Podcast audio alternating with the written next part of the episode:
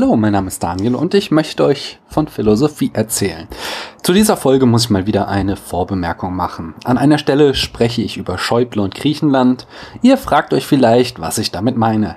Die Älteren werden sich erinnern, es gab mal eine europäische Bankenkrise, die in eine Schuldenkrise mündete. In dieser präsentierte sich der damalige Finanzminister Wolfgang Schäuble als starker Mann.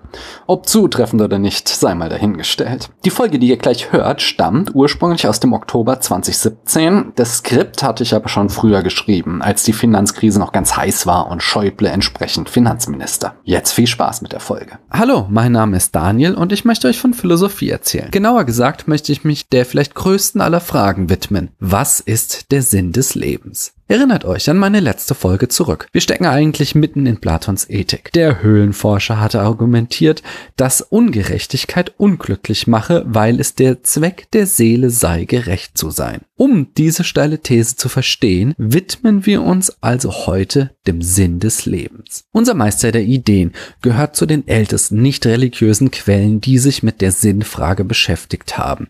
Und seine Antwort lautet, der Sinn des Lebens ist, ein gutes glückliches Leben zu führen. Das ist doch eine gute Antwort, oder? Platon begründet sie sogar noch. Und zwar hält er das gute glückliche Leben für eine Letztbegründung. Eine Letztbegründung, das hatten wir ja schon im Zusammenhang mit der platonischen Liebe gesehen, ist ein Punkt, an dem ich nicht mehr sinnvoll warum fragen kann. Und die Antwort, weil du ein gutes und glückliches Leben führen willst, ist ein solcher Punkt. Die Frage warum macht hier keinen Sinn mehr. So Platon. Ich denke, dass beim Glück weitgehend unstrittig sein dürfte, dass es eine Letztbegründung ist. Denn wer will nicht glücklich sein? Aber wie sieht es mit dem Guten aus? Wichtig ist dabei, dass Gut in diesem Kontext tatsächlich auch moralisch gut heißt. Was es mit diesem auch auf sich hat, Dazu komme ich später. Denn zunächst habe ich noch ein anderes Problem. Dass es der Sinn des Lebens ist, auch moralisch gut zu handeln, ist nicht so einleuchtend wie das Streben nach Glück. Denn es ist anstrengend. Wenn ich immer rein egoistisch handle, ist es viel leichter glücklich zu werden. Ich muss mir keine Gedanken machen, wer meine Kleidung oder meine Handys hergestellt hat.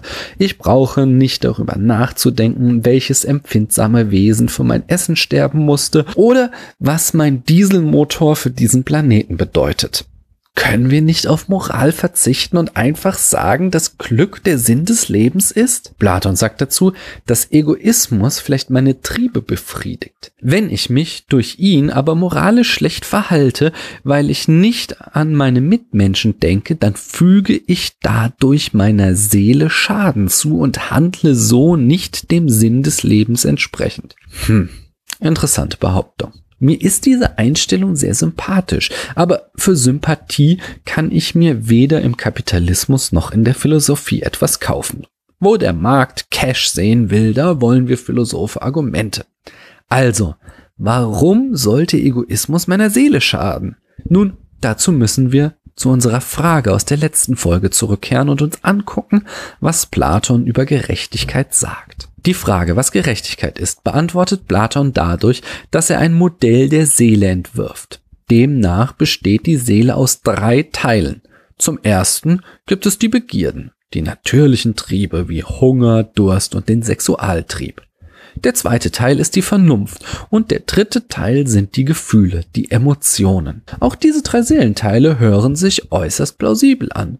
Zwar sieht die moderne Psychologie das Ganze etwas komplexer, aber der Grundansatz ist verdammt clever. Ein Mensch ist, so fährt Platon fort, dann zu sich selbst gerecht, wenn er allen drei Teilen seiner Seele das zukommen lässt, was ihnen zusteht. Oje, rieche ich da mal wieder jedem das Seine? Für die Vernunft ist es angemessen. Richtig, das heißt logisch zu denken. Für die Emotionen ist es angemessen, angemessen zu reagieren und für die Triebe ist es angemessen, in angemessener Weise das Leben der Menschen zu bestimmen. Für Platon heißt das vor allem gezügelt zu werden. Es ist interessant, dass Platon alle drei Seelenteile als etwas Wildes betrachtet, das in der einen oder anderen Form kontrolliert werden muss. Der Vernunft kommt dabei wie könnte es auch anders sein, eine besondere Rolle zu. Sie muss über die anderen beiden Teile der Seele herrschen und so für Ordnung sorgen. Wenn also unsere Triebe danach verlangen, etwas zu essen, obwohl wir wissen, dass wir schon genug Kalorien zu uns genommen haben, dann muss die Vernunft ihnen Einhalt gebieten damit wir nicht zu dick werden.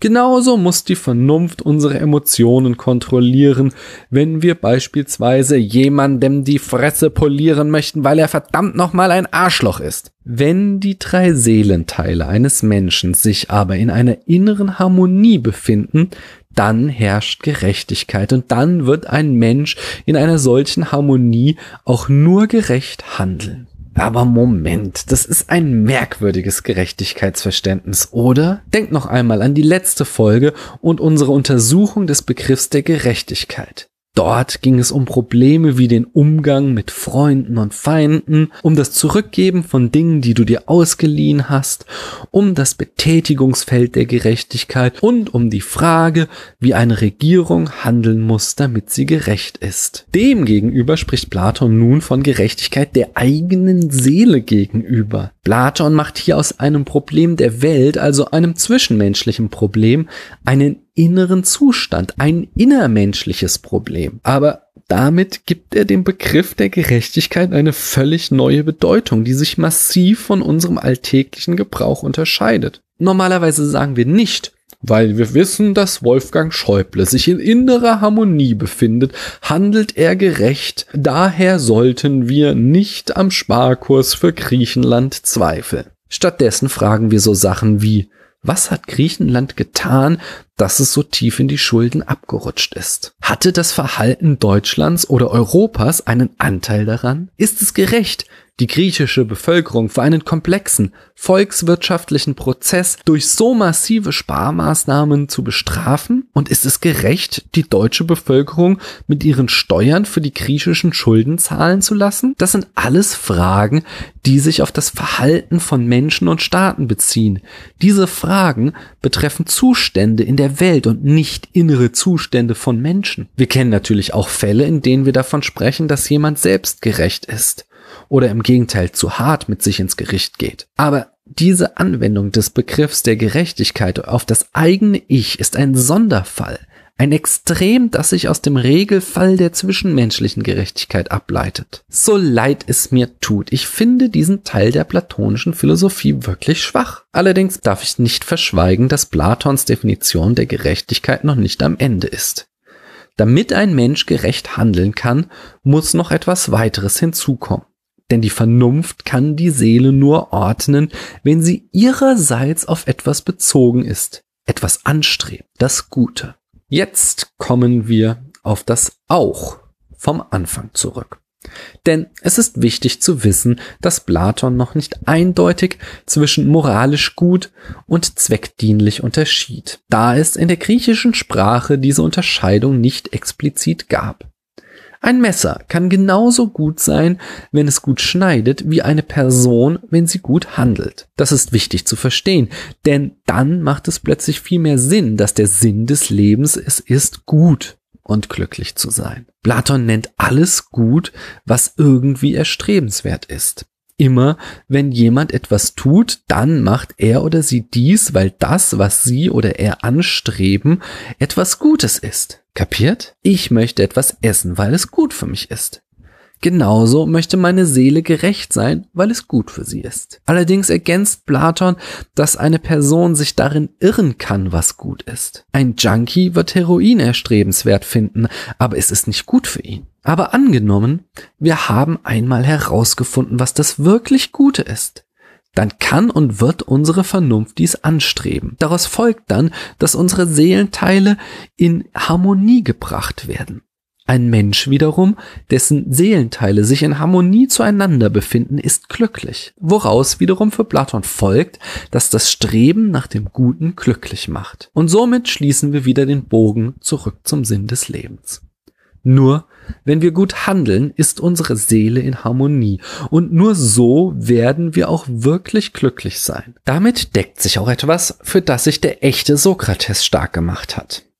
Das Unrecht zu tun schlechter ist, als Unrecht zu erleiden. Denn wenn ich Unrecht tue, dann wird meiner Seele Schaden zugefügt. Dies war der Grund, warum Sokrates sich weigerte, nach dem Todesurteil zu fliehen. Okay, jetzt wissen wir, was der Sinn des Lebens ist und wir wissen, was uns glücklich macht, das Streben nach dem Guten. Doch damit werden wir wieder auf den Anfang meiner Erörterung von Platons Philosophie zurückgeworfen zu den drei Gleichnissen. Denn wir müssen uns einmal mehr fragen, was ist es denn nun, dieses Gute? Doch das machen wir beim nächsten Mal. Wenn euch mein Podcast gefällt, dann hinterlasst doch mal auf iTunes eine Rezension. Ich danke euch, dass ihr mir eure Zeit geschenkt habt.